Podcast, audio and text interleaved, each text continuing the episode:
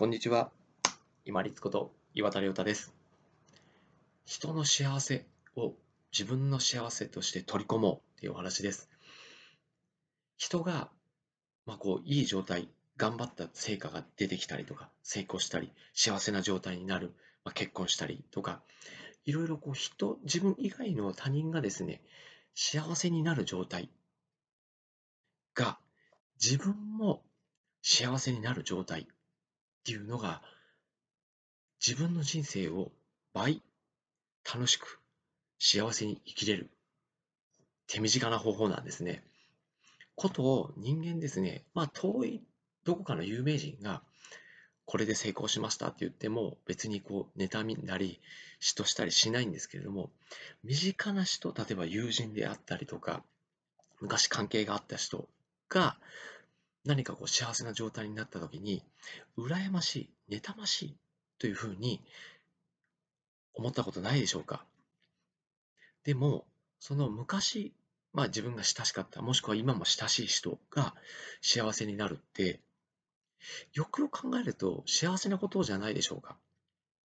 なぜか。その幸せな状態にある他人の人がですよ。例えば幸せな状態で他の人に何かをしていく、他の人に何かをしていくっていうのがずっと伝播していくと、結局自分に返ってくる可能性が高いからだと私は思うんですね。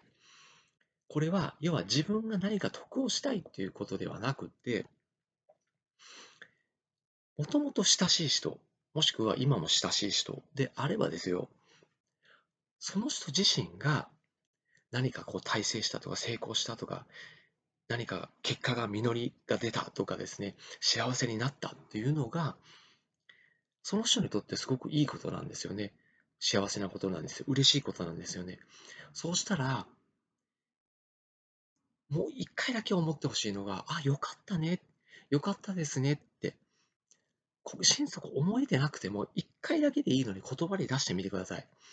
そうすると、何回も何回もそういう状態になってくるとですね、人間不思議とですね、あ、よかったねっていうふうに心底思えるようになってきます。これって不思議なんですけど、結局その人が幸せな状態、何かを成し遂げた、いい成果が出た、結果が出たっていうことが、自分自身にも励みにも、励みにもなるはずなんですよね。あ、じゃあ自分もちょっと頑張ってみようかなとか、もしくは自分が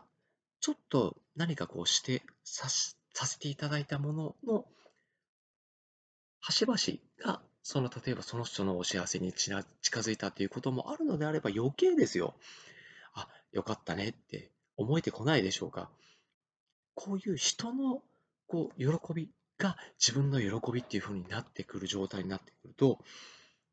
あ、じゃあ他には何かできないかなってまた探したり動いたり自然に体が前傾できるようになってきます。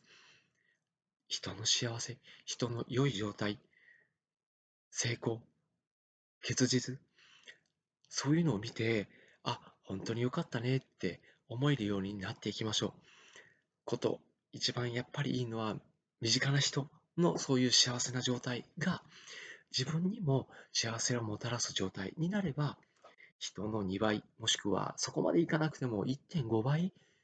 楽しい人生、豊かな人生、実りある人生を生きていくことにつながると思います。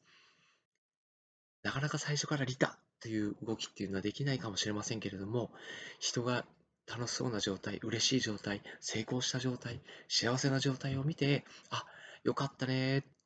よかったですねって思えるようになると、さらに自分が動ける、周りの人に対して何かできないかなって探せるような人になれると思います。人がいい状態、幸せな状態になれる状態というのを、ぜひ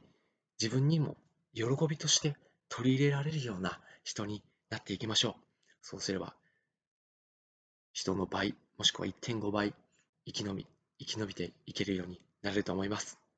本日もご清聴いただきましてありがとうございました。皆様にとって一日良い日となりますように。これにて失礼いたします。